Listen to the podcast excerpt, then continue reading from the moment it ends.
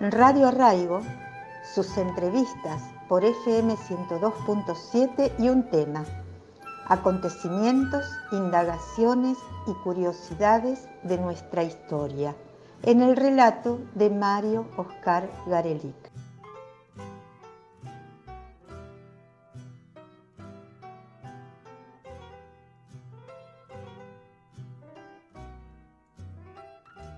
Este cuarto episodio, la generación de 1880, es un momento de inflexión en la construcción del país de los argentinos. Continúa lo ya analizado por el gaucho, los sistemas electorales en Argentina, la guerra en el Chaco Boreal entre Bolivia y Paraguay y el plan revolucionario de operaciones de Mariano Moreno. un nuevo episodio donde se analiza cómo llega el país a 1880, un hito importante marcado por las ideas políticas de Mitre y los liberales que logran unir a la Argentina bajo la hegemonía de Buenos Aires. Para consolidar ese modelo, inician la masacre de los pueblos originarios para quedarse con sus tierras y todo opositor político a sus objetivos.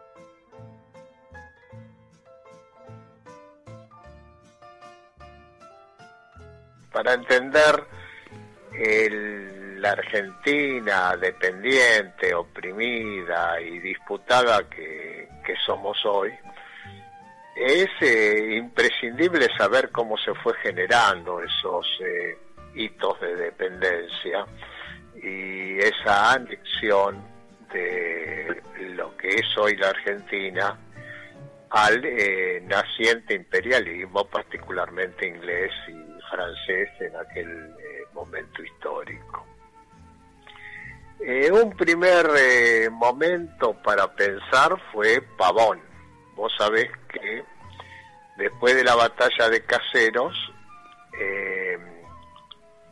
la provincia de Buenos Aires no ingresa a la Confederación Argentina, tiene durante siete, ocho años un Estado propio, eh, con un ejército propio, con moneda propia, eh, incluso el Banco de la provincia de Buenos Aires, que todavía existe, se crea en ese momento histórico como este, expresión de la fortaleza de la aduana y el puerto de Buenos Aires, emite los primeros billetes el Banco de la Provincia de Buenos Aires, eh, y eh, hay un enfrentamiento armado que triunfa las fuerzas de la Confederación Argentina, o sea, triunfa Urquiza, y unos años después, en la batalla de Pavón, en forma eh, sorpresiva, porque desde el punto de vista militar eh, la batalla se había inclinado a favor de las fuerzas que comandaba Urquiza,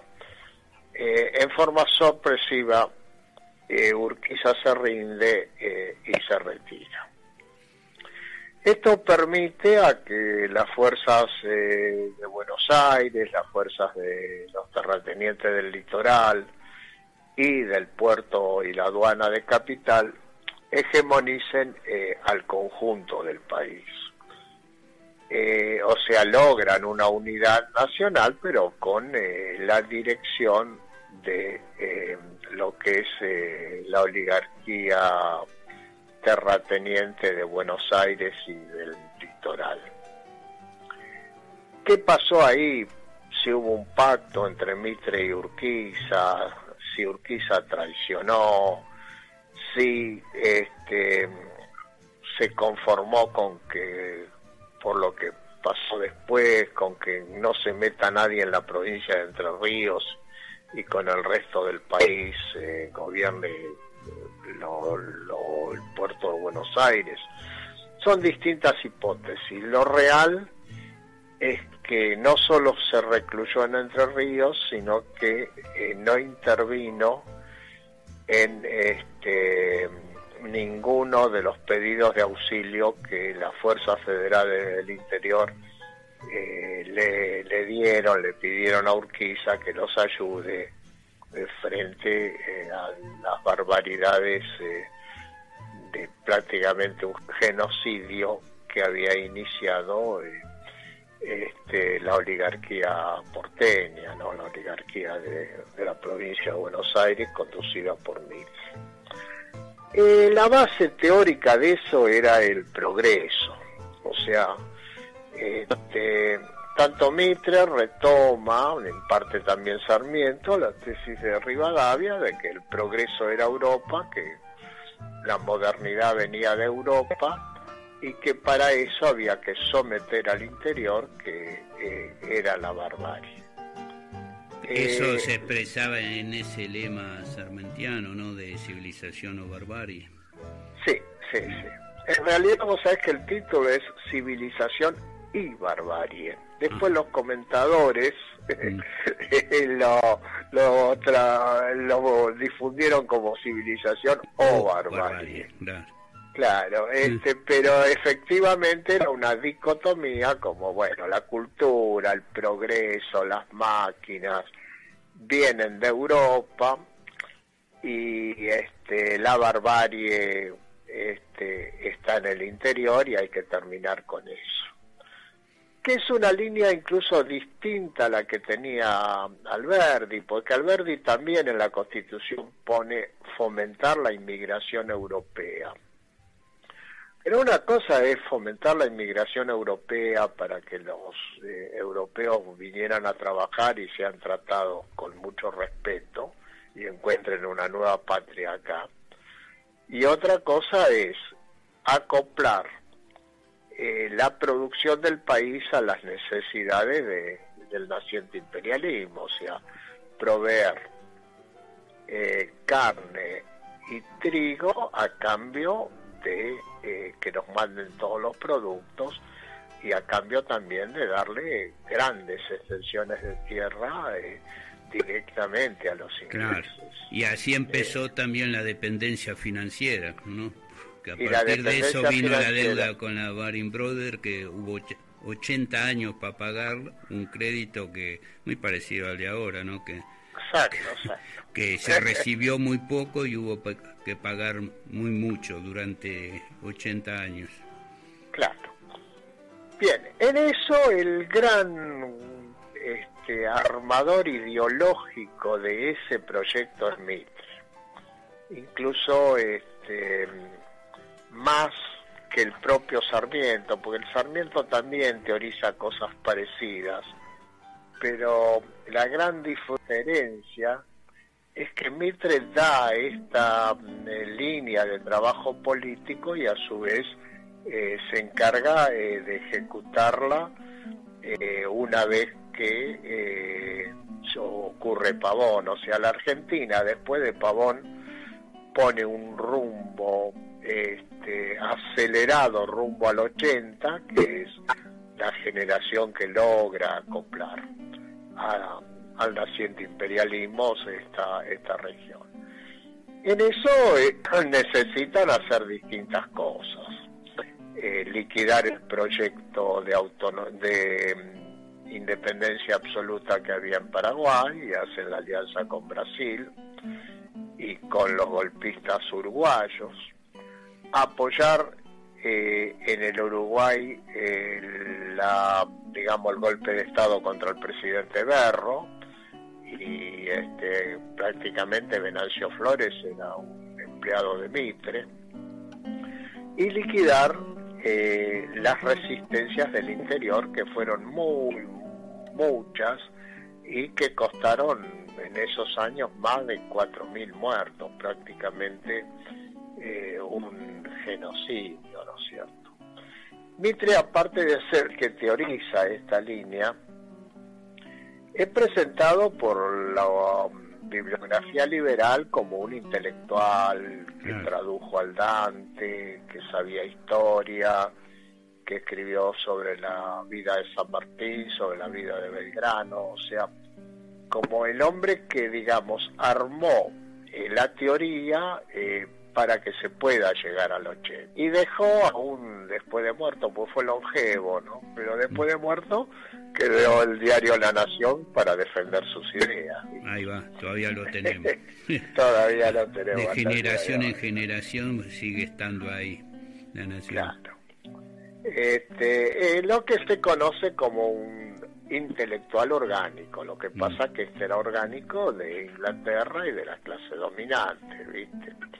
Eh, vos sabés que alguno escribió que sin teoría revolucionaria no hay acción revolucionaria. Lucio Mansilla y Carlos Guido que eran grandes intelectuales, dicen que la traducción de la Divina Comedia de Dante que hace Mitre es malísima, pero eso es secundario. Eh. Vos tenés un cuadro de la derecha que se anima a traducir el Dante. Vos sabés que hay un verso de Mansilla, eh, te lo, te lo voy a leer para que nuestros oyentes se diviertan, eh, cargándolo por la traducción del Dante. Dice, en esta casa parduzca vive el traductor del Dante apurate, apurate, caminante, no sea que te traduzca. Ah. Este, eso, escribió uso Mancilla. El gobierno de Mitre, que es, eh, digamos, el gobierno que se impone después de la muerte del presidente Derqui, de la derrota de Urquiza en Pavón, o la traición de Urquiza en Pavón, como se quiera interpretar ese hecho de, la batalla de Pavón. Eh, cuando Urquiza se retira, la oligarquía porteña, o sea, los estancieros bonaerenses, los comerciantes del puerto, lideradas por Mitre, instala las bases del proyecto de la Argentina agroexportadora. Eso, después de Pavón se instalan las bases para ir al 80. Ver algunos nombres del gobierno de estaba Norberto de la Riestra. Vos sabés que Norberto de la Riestra era asesor en Europa de operaciones financieras con Argentina y con Chile. Hasta Sarmiento decía de él que era un empleado de la Casa de Comercio Inglesa. Este, Hasta Sarmiento. era un agente inglés en estas tierras. Sí, sí, sí, pero aparte abierto era director del Banco de Londres y Río de la Plata, acá en Buenos Aires, estaba en el directorio, y era director del Ferrocarril del Sur, que eran las empresas inglesas que crearon el ferrocarril que convenió con Mitre. O sea, era abiertamente un funcionario de empresas eh, inglesas. Hoy todavía en Buenos Aires hay una avenida que se llama de la Riestra. Sí, exactamente Sí, en la zona de Lugano. Este, hace unos años hicimos un movimiento, después no, no se pudo coronar, de cambiarle el nombre a la avenida de la Riestra y ponerle Favaloro. y armamos un movimiento ahí, como alguna publicidad, los canales nos tomaron, pero después no, no se pudo continuar, ¿viste? Otro ministro era Eduardo Costa, que era ministro de Justicia. Era hijo de Braulio Costa y es la familia que fundó Campana. Eran poderosísimos terratenientes de la provincia de Buenos Aires, ganaderos, y del sur de la provincia de Santa Fe. Toda esa zona era un feudo de los Costa y ministro de Justicia era Eduardo Costa. Rufino de Lizalde, esto es clave, de una familia muy distinguida, su madre era una Pelautegui, fue el canciller de Mitre y es el que prácticamente redacta el acuerdo secreto de la guerra de la Triple Alianza con Brasil y con los golpistas uruguayos y era el candidato de Mitre, Rufino de Lizalde, para ser presidente. Lo que pasa que el ejército se puso muy duro y lo impuso a Sarmiento para terminar con la guerra contra el Paraguay. Pero eh, Rufino de Lizalde del Corazón dirigió la política exterior durante todo el gobierno mitrista. Dalmacio Vélez que el autor del código del Código Civil, era ministro de Hacienda mm. por un tiempo corto. Este también tiene una tradición, fue enemigo de Rosa, después fue rosista, después se hizo liberal después de Caseros y terminó siendo ministro en el gobierno de Mina. Juan Andrés Gelioves, que estuvo en el sitio de Montevideo y fue ascendido por, por pastor obligado, este, y fue ministro de guerra de Lavallol en la provincia de Buenos Aires en el momento que ésta estaba segregada de la nación. Y el único que rescatable es Guillermo Rawson, que era un médico con una personalidad como higienista. Que, Rawson que, estuvo en, este, en la lucha contra la fiebre amarilla, ¿no? Sí, sí. En el comité popular que se armó en la ciudad para combatir la fiebre amarilla. Sí, eso es lo más rescatable de ese gabinete. El otro era Ambrosio Lesica, un proveedor oficial del ejército para la guerra contra el Paraguay. Todos tenían algún interés ahí. ¿eh? Hicieron un negocio fastuoso vendiéndole pasto y correas al, ejército. Al ejército. Bueno, te voy a resumir la gestión mitrista 1862 a 1868, seis años. Consolidación de la oligarquía porteña, que logró dominar al interior del país e imponer su proyecto. ¿Cómo lo logró dominar? Lo podemos hacer en una reunión aparte porque masacró el interior. Segundo, tuvo una política contra los blancos en la banda oriental, lo que es hoy el Uruguay. Tercero, un sometimiento del interior federal argentino, de los restos del federalismo argentino.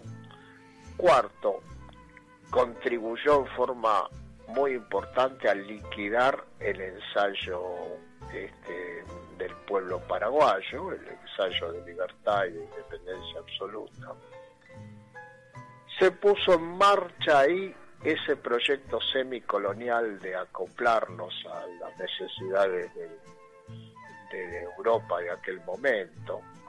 Eso unos años después Carlos Pellegrini lo define muy bien como Argentina se transformó en la granja del taller inglés. o sea, nosotros le mandábamos la comida y ellos mandaban todo. La granja del taller inglés se hicieron concesiones para trazar los ferrocarriles en abanico con una eh, desembocadura exclusiva en el puerto de Buenos Aires. Se instalaron bancos ingleses, propiedad de los ingleses, y se estableció el libre cambio como doctrina eh, oficial de la economía argentina. O sea, los productos venían eh, con total libertad y se mandaba productos primarios sin elaborar. La política exterior se destinó a consolidar la Argentina hacia el Atlántico y un apéndice y sucursal de Europa. Esto es, digamos, eh, los puntos programáticos eh, del gobierno Quedó todo bien atado y bien atado, como dijo alguien, al imperialismo inglés, ¿no? La sujeción de la Argentina al imperialismo dominante en ese momento en el mundo. En ese momento, mm. que 40 o 50 años después se ve con, con total nitidez. Empiezan a rumbear, en el 80 se anuda, para llegar a eso necesitaban liquidar a lo que quedaba del federalismo del interior, que fue muchos años, casi 80 combates y 4 o 5 mil muertos, una masacre, eh, entre ellos a cortarle la cabeza al Chacho Peñalosa, liquidar el Paraguay, con argumentos muy parecidos a los que usaban contra los caudillos del interior, que eso era barbarie, eh, pactar una neutralidad con Urquiza y eh, apoyar el golpe de Estado eh, contra el gobierno del doctor Berro en el Uruguay.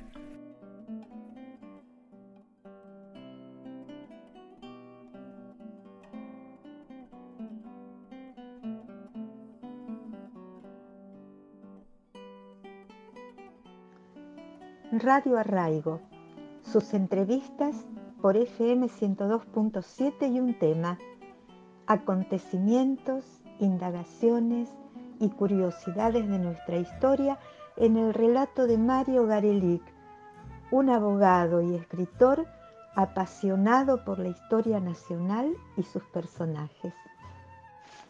Estamos en Instagram, FM Arraigo 102.7 en Facebook, Arraigo Rack, y en Twitter, Arraigo R. Para escuchar por internet, fmarraigo.com.